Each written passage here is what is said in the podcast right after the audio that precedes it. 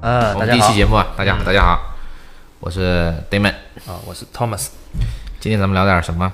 我们今天聊一个很有意思的话题，嗯，叫脑放。脑放哪个脑哪个放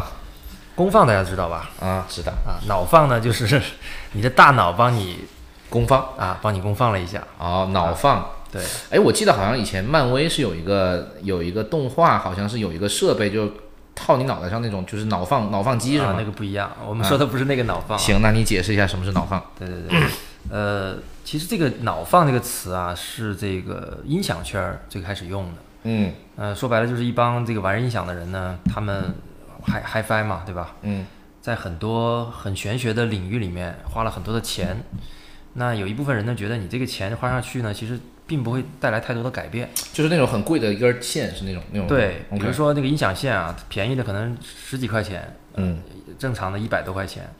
但是就有卖三千块钱一根线的甚至还有更贵的。啊。对，更哎贵，我上听说万那个魅族之前那个黄章是不是特别爱玩这个？呃很多人都喜欢 i 嗯 p 然后他就会告诉你，他会非常认真的跟你说，嗯就是你看我换了这根线以后，我这个音响上了一个档次，嗯巨好，音质大幅提升。嗯嗯啊，嗯有各种各样的，不光是线。我我一个朋友玩音响，他说那个音箱底下那个脚垫儿嗯，都可以带来巨大的音质提升。这有这个点扯还了不吧。是最扯的，最扯的是什么我最扯的是像他们现在流行一个东西叫叫这个呃，因为因为他们听这个无损嘛，嗯，无损格式是存在硬盘里的嘛，对，这个硬盘不不一样，音质都不一样。那这个有点，这个我觉得不科学。哎，但是他们觉得非常科学，而且你还没法儿跟人这个白扯，他他觉得你不懂。它可能就是数据传输的速度，对吗？稳定性啊什么的。呃对对对，反正从那个硬盘读取那个，那个也 太扯了。啊对对对，嗯反正呢，这个他们得出了一个结 论，就叫做他觉得啊，那可能是我脑放了吧，啊，啊，就所谓通过大脑画了根线，在客观的条件没有任何变化的时候，嗯主观上你觉得哎，声音变好了，所以 OK 这个就叫脑放。那我懂了啊，这个就今天叫我做就是呃自嗨，嗯，对你呃也不能叫自嗨，你叫自欺欺人可可能也可以，人，但嗯是但是我们就聊这么一个现象，因为因为其实真正玩 HiFi 的人，他是他是肯定不认这个理的，他嗯觉得确实有变化，因为他他能很明确的听出来，而且他声称自己能听出来。嗯，那其实这个现象在其其实很多别的别的地方也有啊，啊，非常多对吧？啊，嗯，比如说品酒，对吧？ 品酒，哎，啊盲品，盲品 嗯啊，嗯嗯，这个这个，我我觉得现在大家都都喜欢喝一点红酒嘛，对吧？然后红酒呢，又是一个，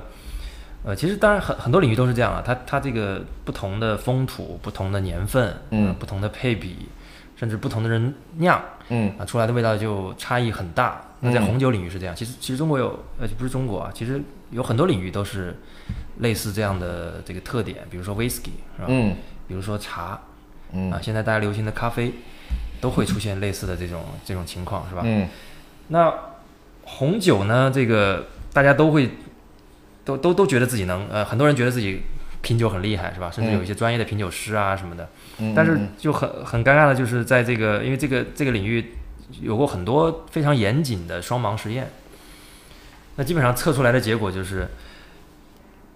呃，这个是美国的一个品酒师做的一个一一一一个一个测试啊，他嗯他当时就觉得说这个。他应该是自己在喝红酒的时候，发现他有一他对同一款酒两次意外的给了非常不同的评价，他就觉得很很吃惊，因为他嗯觉得自己作为一个品酒师应该很懂才对。于是他就花了很多时间，做了好几年，连续四年做了各种各样的重复实验，然后结论是非常令这个红酒爱好者沮丧的，就是他他这个实验的结果就是，任何一个品酒师，他给同一款葡萄酒，请注意是同一款葡萄酒，嗯它的打分的一致性的这个打一样分数的概率只有不到百分之十八，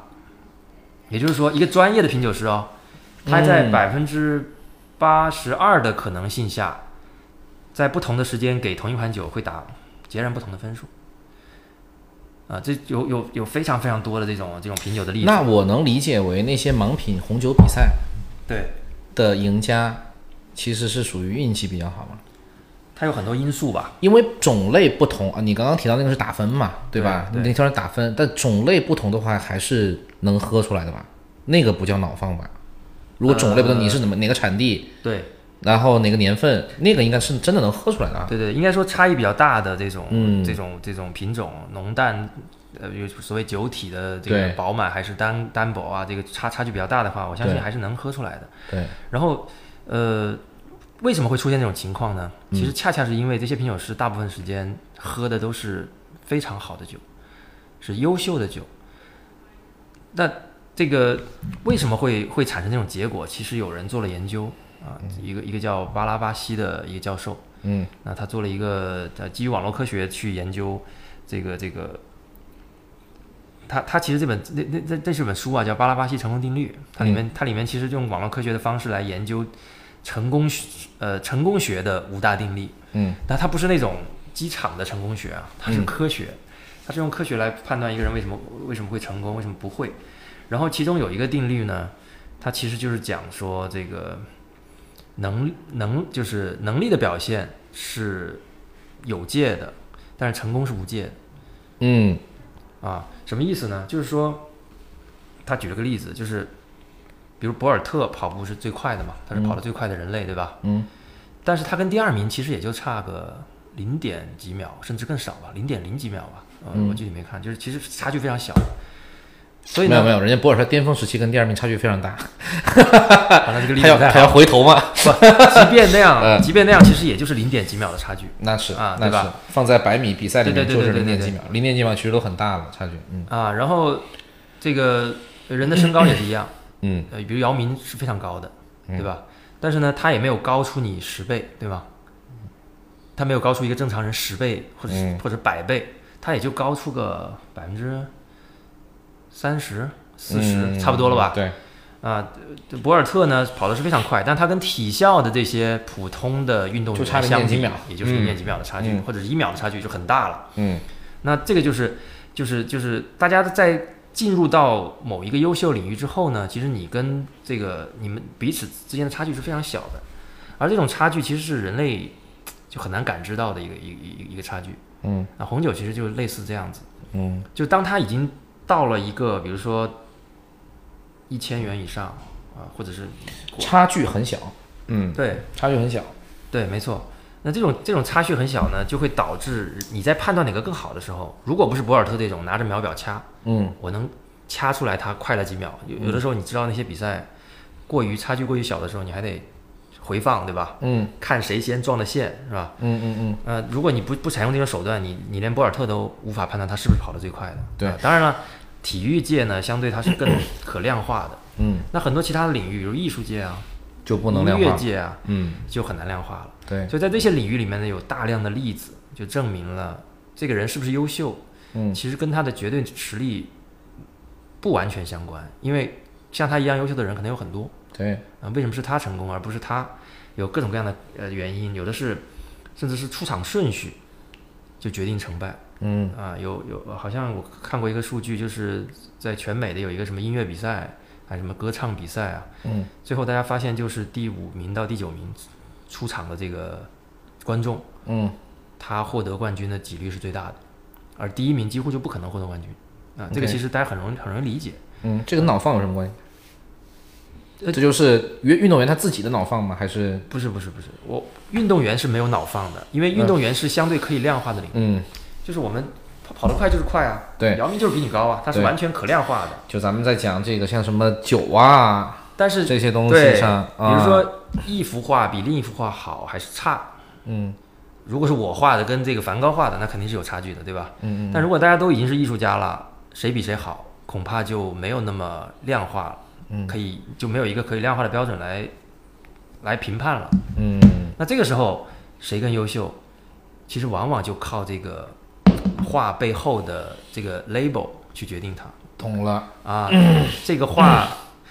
是不是一根三千块钱的音响线带来的，你就不知道了。懂了，啊嗯，如果我告诉你这幅画是一个名家画的，嗯和我告诉你它是一个小学生画的，可能同样一幅画在你眼里，它哎对的好好赖就出现了差距。特别是那些抽象派，对吗？你把你儿子画的画，你拿个东西裱一下，你说这是什么法国哪个抽象派大师画的，对，我就会不停的去通过大脑去找这个，我要去合理性对合理性，我要去找那个合理性。对，嗯就是这样，就是就所所所谓脑放，其实指的就是这种呃附加在这个一个客观事物上面的一些加分的东西。嗯所以我觉得脑放其实这个事情在营销上应用的应该会比较多，对吧？是的，嗯呃，我我甚至我觉得这个所谓品牌，嗯它的这个所谓品牌价值啊，除了我们通常讲的这些，可能是这个呃品牌附加值啊，我我的产品可以卖得更贵啊，嗯或者是我的产品可以卖得更多啊。除此之外呢，其实我觉得所谓品牌就是你附加在一个客观的商品上的额外的大脑的正向反馈。对我举个例子啊，比如说可口可乐和百事可乐对啊，这个当然说到个体，每个人都有不同的喜好对啊，但是从品牌的影响力，我们从数据上看，可口可乐是压倒性的。对，啊，然后呢就很有意思，就很多人呃做了非常多次的这种所谓盲品测试，有点像红酒。对，他们发现呢，当当把这个标遮住，让大家喝这两杯，哪个是呃哪个更好喝的时候，嗯当然各有千秋，但是呢总体来讲，百事可乐是略微占优的，就是它更好喝那么一点点。啊 OK 从从盲品的结果是这样的。嗯但是呢，如果把这个这个标签露出来，那几乎可口可乐是压倒性的压倒性啊，胜利嗯这个跟它的这个品牌的这个喜好度是相关的嘛。对所以呢，其实大家都知道嘛，可乐这个，呃，很多人说这个可乐有什么配方是很神奇，对吧？但其实说白嗯了，那那个是那个是就叫 brand story 嘛，那个品牌也品牌故事嘛。说白了，这个可乐谁跟谁有有差多少呢？没有什么差距，都是糖水嘛。他们说百事甜点儿，啊，对，是有吗有这个说法，嗯就是它，嗯因为它嗯甜点，所以你只喝一口，它它就会占优嘛。嗯，OK，啊，但这其实都是一些这个很细节，硬是吧硬给这个结果找一个理由嘛。嗯，其实是不是有人把他们的什么所谓的科学的去量化了口感，量化了这东西，其实差别微乎甚微，就是很小的差别。呃，它肯定是喝起来不一样，嗯，但是呢，这个你说谁更好，其实本来就没有标准，对吧？嗯糖度是多少算好，没有人有标准。别太甜酸。啊，所以所以、 啊、对所以呢，这嗯个这个为什么同样的糖水，我把它装在可口可乐的瓶子里，大家就觉得好喝了？我觉得这个额外觉得好喝的这个部分，其实就是脑放带嗯给你的。东西是一样的，你喝起来不同了；我靠！音响是一样的，你听起来不一样我。我之前我有我有个事儿特别搞笑，我大学的时候我忘记跟你讲。嗯我大学有个室友特别坏，啊那会儿抽烟嘛，嗯然后他有一个烟盒是那个什么烟盒忘了，反正一个很贵的烟，嗯和天下还是什么就很贵，但他把那个他把那个就是红塔山放在那个和天下里面。啊当时我在那打游戏，我根本没看，你知道吗？啊然后他就走过来，他他把那个他把那个和田下的烟盒专门给我这个晃了一下，他给我拿了一根烟出来，我也没看那个烟上面写的红塔山，嗯我就点开抽嘛，啊抽抽的他在那儿很坏，他拿个手机在那儿录我，他说你觉得怎么样？我说嗯，特别纯。 红塔山是那种我真的就不爱抽的烟，这就是嗯典型的脑放。然后他就一直在那儿笑，我说你笑啥呢？然后一看红塔山，妈的对啊，这就我觉得这就是这就是所谓的脑放。嗯，其实类似的故事有很多啊，比如说这个，在可能几年前，互联网有一个很有意思的这个事情，就是有一个有个叫五岳散人的一个大五岳散 V，人啊，我知道他，他宣称他一定可以吃得出阳澄湖的大闸蟹和其他大闸蟹的区别，哦，他是认吗为差别很大，很明 OK，显，因为他 OK 多年吃螃蟹很厉害，一定能吃出来。啊结果就有人跟他打赌，他们直接在直播做了一次对赌。啊，然后呢，结果呢就他这个十组螃蟹里面只有两次，啊他指出了哪一个是阳澄湖的螃蟹。啊，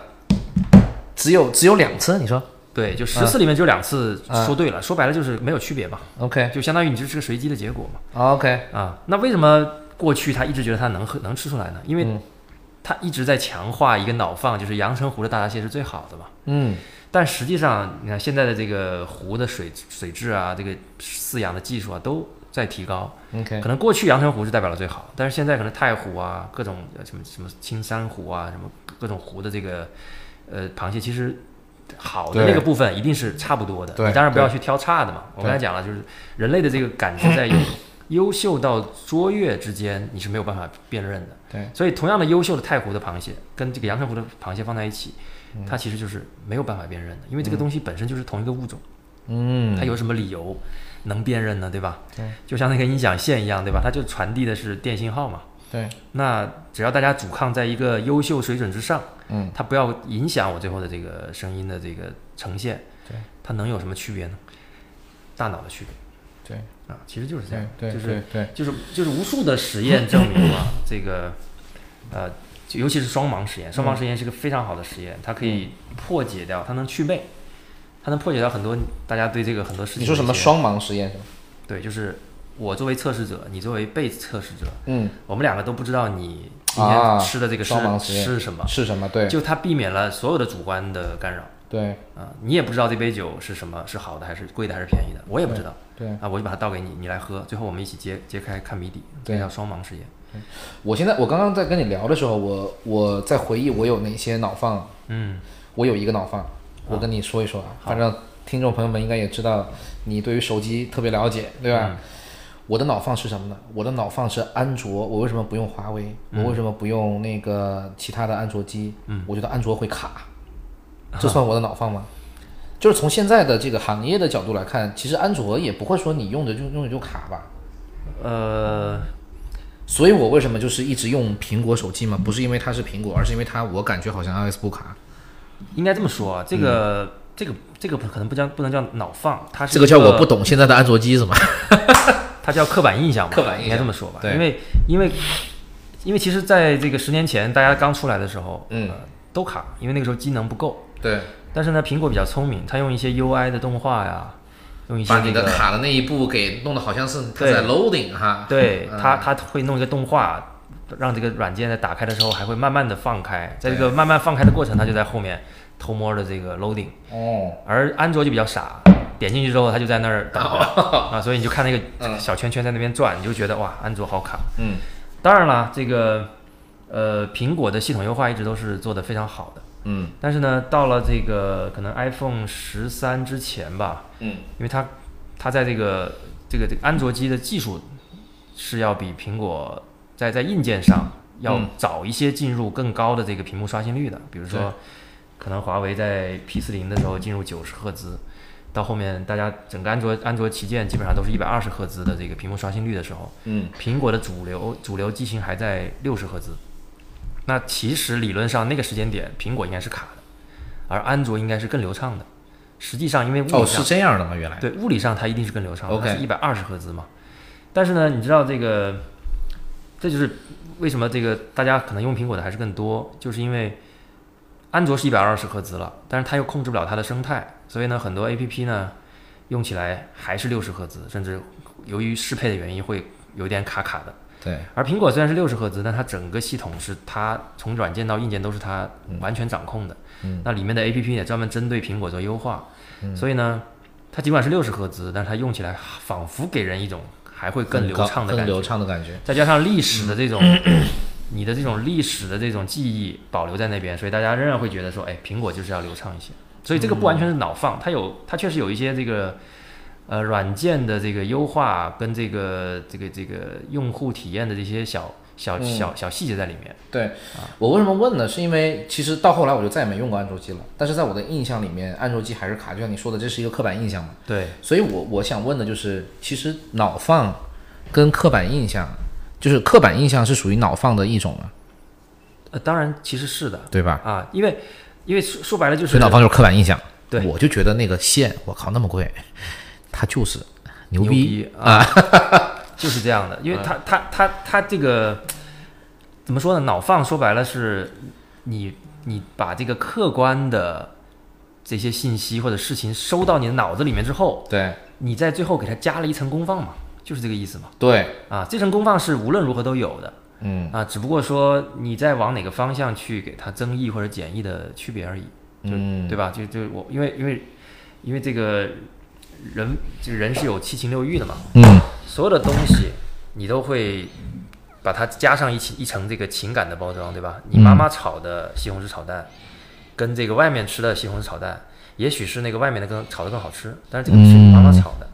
那当然味道就不一样了，是吧？嗯大脑会告诉你这是你亲亲娘炒的，所以大脑还赶是快会给我觉得好吃。对，啊它还是要愉悦自己，对，对吧？对，所以呢，就是我刚开始意识到脑放这个事情的时候呢，我其实觉得、哇，这个这个脑放太傻逼了，是吧？啊，你们这帮人三千块钱买根线，是吧？根本就听不到，呃听出来不都一 样吗？就所以我们为什么要买这个一千多的这个话筒？哎，专业，对吧？啊， 你看， 我们就是哎专业，对所以呢，后来这个后来我我我我后来开始就是我开始理解了，就是脑放啊嗯是客观存在的，嗯但是我觉得这个事情呢，它未必是坏的，嗯它就好像安慰剂是不是药呢？嗯我觉得安慰剂是药，而且安慰剂是很有效的。就是很多时候我们做那个安慰剂，其实也是双盲实验里面经常用到的，啊就是嗯药物的双盲实验。A A 组的人一般是三个组嘛、嗯 a 组的人是什么都不吃的，他就这个对照组，然后嗯 B 组呢就吃这个这个这个你要测试的这个东西这个药，嗯，然后 C 组呢就吃可一卡个是吧？吃一个安慰剂，哎，安慰剂啊，安慰啥没剂有嗯就是啥也没有，或者就是跟那个事儿没关系，就淀粉。对啊，你吃下去。然后很多时候啊，这个 A 组当然就是你什么也没干嘛，嗯啥也就不会发生什么事情。嗯然后呢，B 组呢跟 C 组呢，有的时候这个药如果没啥用的时候， 你会发现 B 组跟 C 组，哎，相对 A 组往往还是会有些改善的，针对某些嗯疾病啊，尤其是一些自自己自愈型的疾疾病嘛啊。 对，那这个，那你说这个安慰剂有没有用？肯定有用对吧？啊，我觉得它是很有用的、嗯啊，尤其在有一些病啊，尤其有些这个，我记得是一些呃神经类的疼痛，对你跟他说你现在吃了一粒止疼片，对是非常好用的，对哪怕吃的是淀粉，它也会马上不疼对对对，二战的时候不是吗？那个红药水儿的故事吗？啊。就是说，就真的是他们那儿有一个伤员真的没药了，那嗯个护士想一招，拿个红药水搁那儿画一圈，就说这是我们美国研发的最新药，立马就不疼了，立马不疼了。我操，他立马就不疼了因为啊！疼痛是一个特别直接的神经作用。所以这个事儿，我觉得是其实大脑你是还是有功能的，你可以开关闭合，对吧？一些对你的感受，你像说治愈型的疾病，哎，它好像对除了感受以外，它可能还会就是有一些神力，就是你可以通过脑控制。你看那个超体，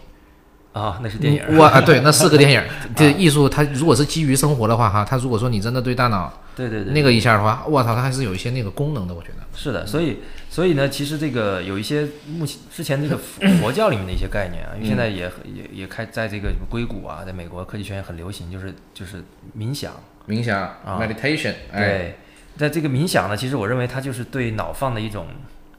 怎么说呢，是一种反向的脑放。嗯，它其实就是你刚才讲的，我们可以开闭我们的一些一些一些一些感官，对我们可以选择性的屏蔽掉一些东西，对，我们可以打开一些东西，那通过冥想的方式来控更好的控制你的这种这种脑放吧，应该说，对就正常人的脑放呢，你是被动的嘛，对那冥想我觉得是一种主动的控制脑放的一种一种方式，对。是是这这这就是为什么刚才我说一开始我觉得脑放这个事他情们我说应该，从此刻我才开始真正的控制我的身体啊。啊对对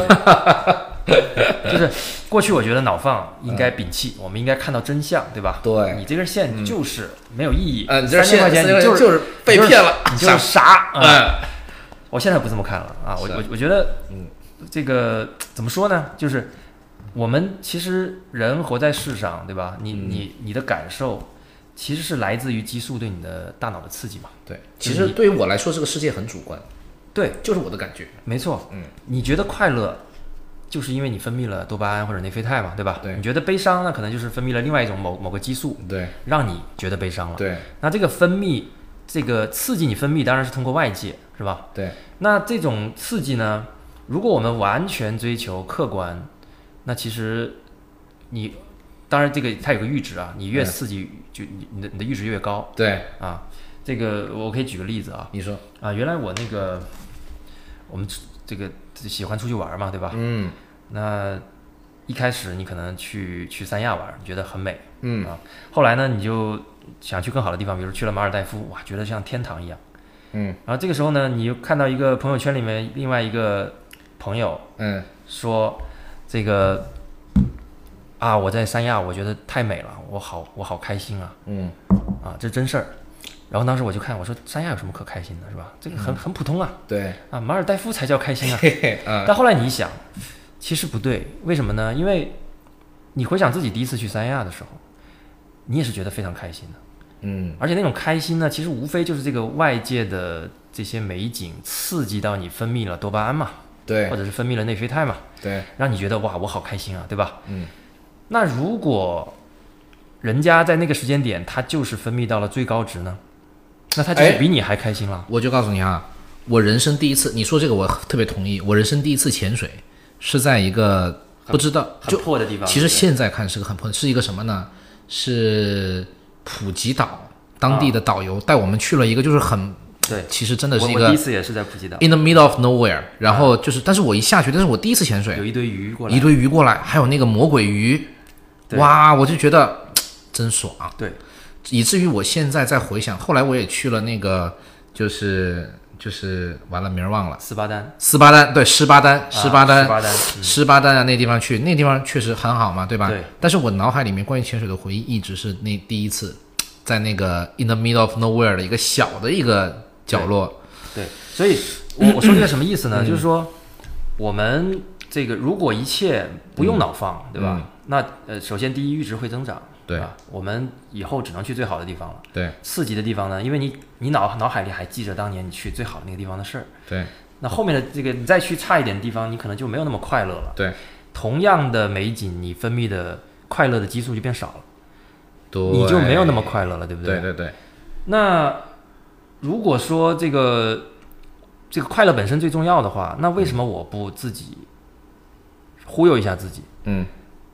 或者说我们呃用各种各样的方式啊，有的人可能是你你你去好一点地方住了，有的人可能就是换一根三千块钱的线。嗯我相信，在换完了三千块钱的线之后，像我们这些好像很懂脑放的人，嗯我们去听一定会觉得啊没区别，嗯都一 样。但是这位仁兄自己买了三千块钱的线，他在嗯听，他每次听他都会很幸福。对，他都会分泌贼多的激素，告诉他，哇嗯哎靠，这个声音太好了，太好了太高音什么纯中纯中中音音准准低音进低音哇沉你对呃对牛 逼对，所以那你想嗯啊，这种。这种这个这个这个音响的这根线呢，它其实改变不太能改变客观的这个频响曲线啊。对就算能改变，其实人脑也听不出来。对但是呢，它却可以改变你心里面听这首歌的感受。对那如果这样的话，那我就是想听一首最好听的歌嘛。对那我用这个三千块钱的线，我做到了呀。嗯你虽然客观上说这个这个这个这个歌都一样，但主观上我就是很快乐呀。嗯这个时候你要去跟跟他讲脑放的概念，你把它打消解掉它这些东西，其实我觉得嘖好像也没有什么必要，对对吧？人家的快乐被你剥夺掉了。对我就想起那个时候，就是我的我我我我的上一台车，对嗯那台车音响据说很好，嗯我就我我就是那台我帮你卖过的是不是？呃，对，就不说哪台车 了啊，就是那台车的音响其实硬件配置是挺好的。嗯然后呢，我就带着这种硬件配置很好的脑放、嗯去听它，哇，我觉得很好。很好啊直到有一天，我的一个朋友上来说：“哎，不对啊，他说你这个音响听着好像不太对。”我说：“啊，嗯没有啊，这个音响不是很好吗嗯？”他说：“他说你看这个音破了。啊”他就给我们放了一首歌，有一个高音破了。对我后来才知道，那个车的音响通过蓝牙放 iPhone 的音乐的时候，它有一个 bug，这个嗯 bug 会使得它那个声音变差。啊所以长期以来，我在听着一个一段劣化的所谓很好的音响的音响，啊但是我的脑放告诉我这个音响贼好，嗯。所以我还把声音调得很大，说哇，你看这个音响多棒！嗯其实这个点，我跟你讲，有些厂商真的是在利用的。前段时间不是说有个国产汽车品牌，他们全车配的是那个博士的那个音响吗？但后来有一个汽车博主，他真的就把那个音响拆下来了，发现其实并不是博士音响。后来他们官方解释，我们用的是博士的系统。这个是很、这个是很常见的做法，对吧嗯就是就是贴、贴牌嘛，对对对，啊但大家其实每个人都在脑放啊，车里面哇，这博士，对。对不对？但是呢，你说他有错吗？嗯，从这个奸商的角度当然是不对啊。。对但是呢，从消费者的角度呢，我我建议大家如果买回家了啊，这个车就不要去拆开看了，啊，对对对对对你就相信它是最好的，对一定可以听得出好来。对这个我们大家都有亲身经历啊。对，你你说到这儿，我其实想问啊，就是怎么样去区别一下脑放和自欺欺人？嗯，因为我们要正确的引导一下我们的听众嘛，对不对？啊、对我我觉得首先呢，就这从从原理上，你可能还是要你还是要意识到，如果如果你决定要走出这一步，要看到真实的世界，对那首先还要知道，你还是要知道脑放的存在的。对你要知道，人脑其实是一个挺不精密的，经常出毛病，而且很容易被误导的这么一个器官对，啊。最近很流行的那个视人也、思人也那是啊，是其实就是这么一回事儿。嗯，很简单，就是不，我不信， 我绝对觉得世界线被动了。 我们可以插播一分钟，简单的讲这个事情啊，嗯非常嗯简嗯单嗯。怎么回事呢？因为因为其实如果从证据的角度，嗯今天整个互联网已经把几乎所有的语文课本全部扒出来了，大概只有两到三本边角料的教辅书和什么大学课本，有一个是小学五年级的课本，嗯里面是用了私人也，嗯剩下的所有课本都是世人也。这个事情在客观上其实没有什么好辩驳的，证据确凿。但是你去看所有的啊，网上所有聊这个事儿的啊打啊 V 开始了。啊，各种大 V 也好，各种什么果壳，各种啊各种文章告诉你是这样的，就是世人也。对但你看底下的评论，嗯，说天王老子来了也也是私私人也也啊，几乎是压倒的这个压倒性的人在说私人也。对，但就你想，我们是客观，我们我们不讲什么平行宇宙啊，什么被劫持啦、修改记忆这种玄学的东西啊，嗯嗯嗯，客观现实就是是人也。而且我对嗯我有个朋友，他特别斩钉截铁的说说你你们都够，你们那那些那些人那些记忆力差的人我不管，我的嗯记忆力贼好，嗯一定是私人也。嗯，他为此专门去旧书网把他的小学课本买回来了 OK 在那个快递的过程中，我们还在唇枪舌剑。嗯嗯嗯，直到说到说到这个书了，哎，他嗯他还是挺靠谱，他就认错，哎，确实是是人也， OK，就是客观现实不容辩驳。嗯啊，可能就百分之一的人学的是私人，我觉得都说多了。可能百分之零点一的人是学私人，那为什么百分之九十的人都在说我我我学的是私人也呢？嗯就是因为记忆这个东西不靠谱嘛。嗯，就人的记忆模式呢，是我每回忆一次，他就会重重新写一遍一遍，嗯那我们在回忆的时候稍微加点料、减点料，你就会把它记住，以为是你那个 original 的嗯那个记忆。那私人也就很简单，因为这个东西首先私人用的比世人多很多，嗯所以在后来的生活中呢，大量的人在其他领域用的都是私人。第二呢，这个玩意儿确实很容易错，因为它意思一样，嗯从古到今都有人错。他们有人找说最早好像宋朝还是谁就就用错过，嗯啊，就用成了私人也，啊，本来就是一个意思，对吧？对一个意思两个词。所以呢，你后面学到的很多，你你你在上完课以后，因为上课其实大家就最多一个礼拜在学那篇课文嘛，然后对期中考试考一下，对，在后面的几十年里，你的人生对看到的可能都是私人也。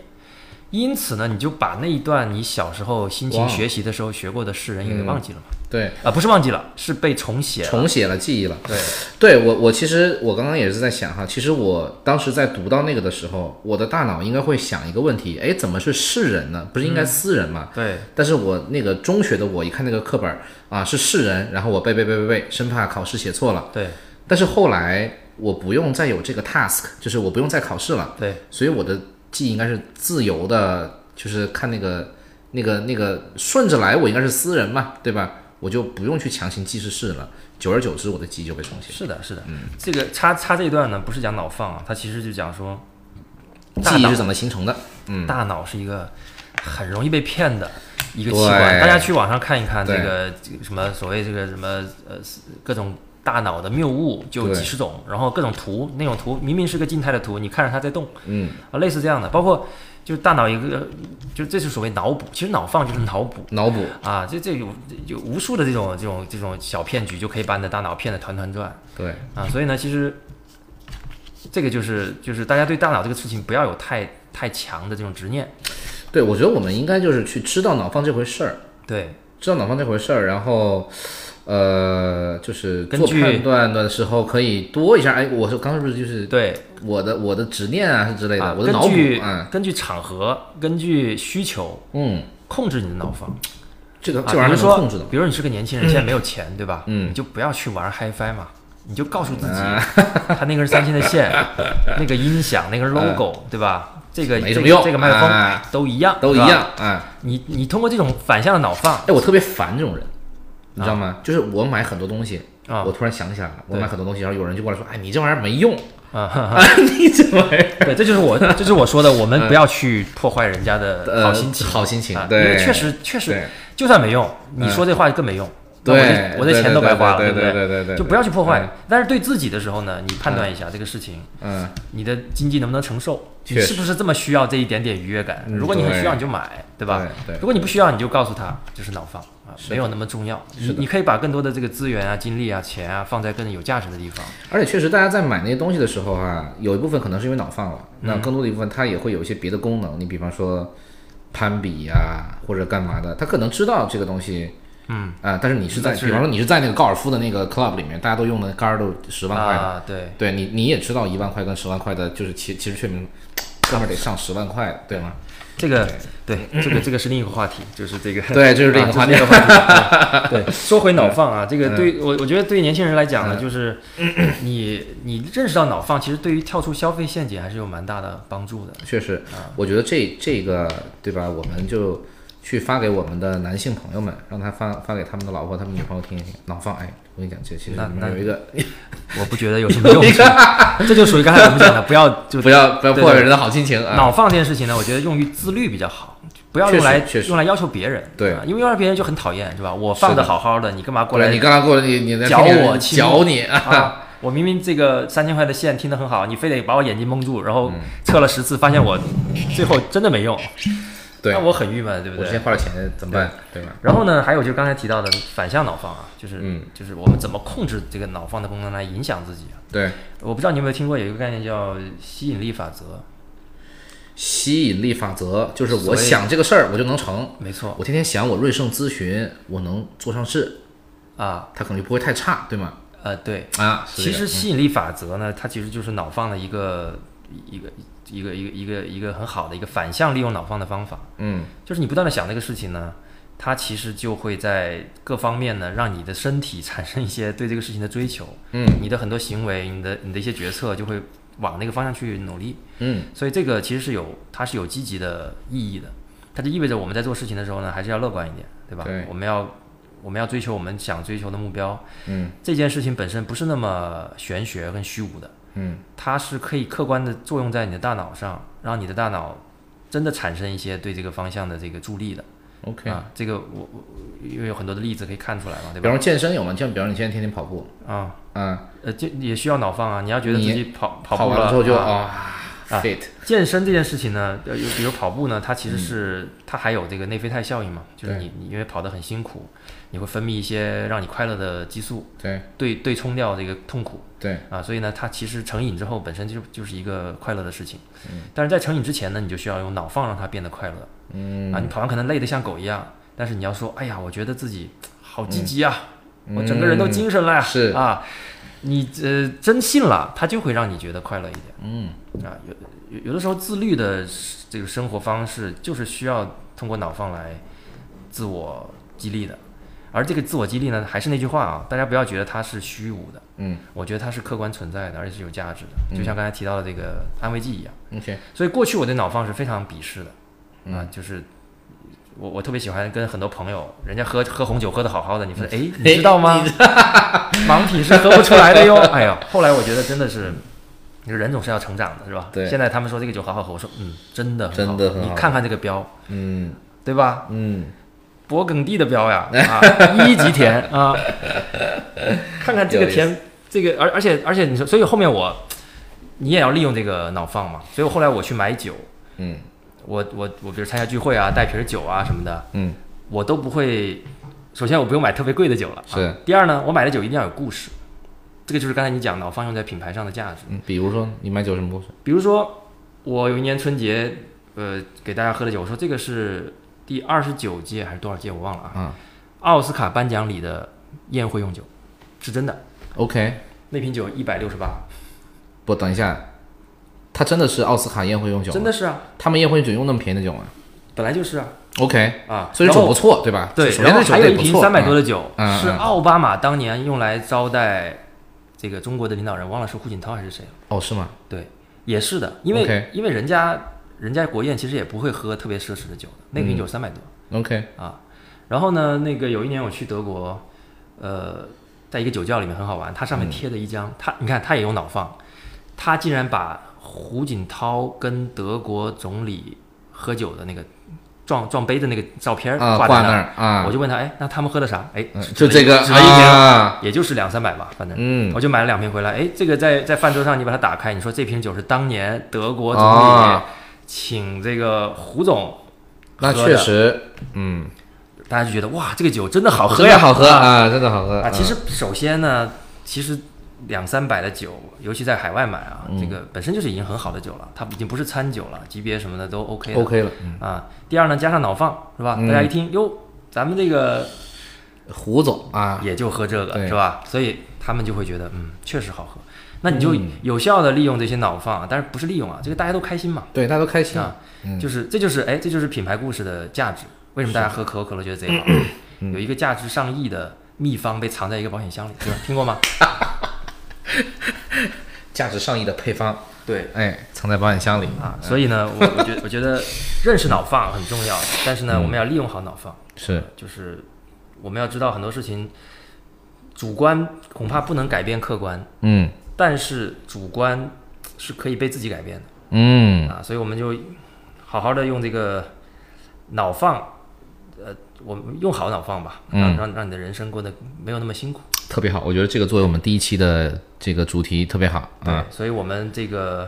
我们这个播客名字也叫脑放，脑是吧放啊，我们也是也是其实也是一种自我暗示啊，就是让自己感到开心开心一点，啊对，现在这个呃环境对吧，各有各的压力，所以我们把自己活得开心最重要。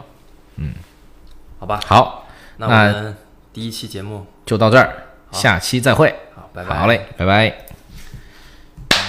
我觉得播客真的非常简单。我们俩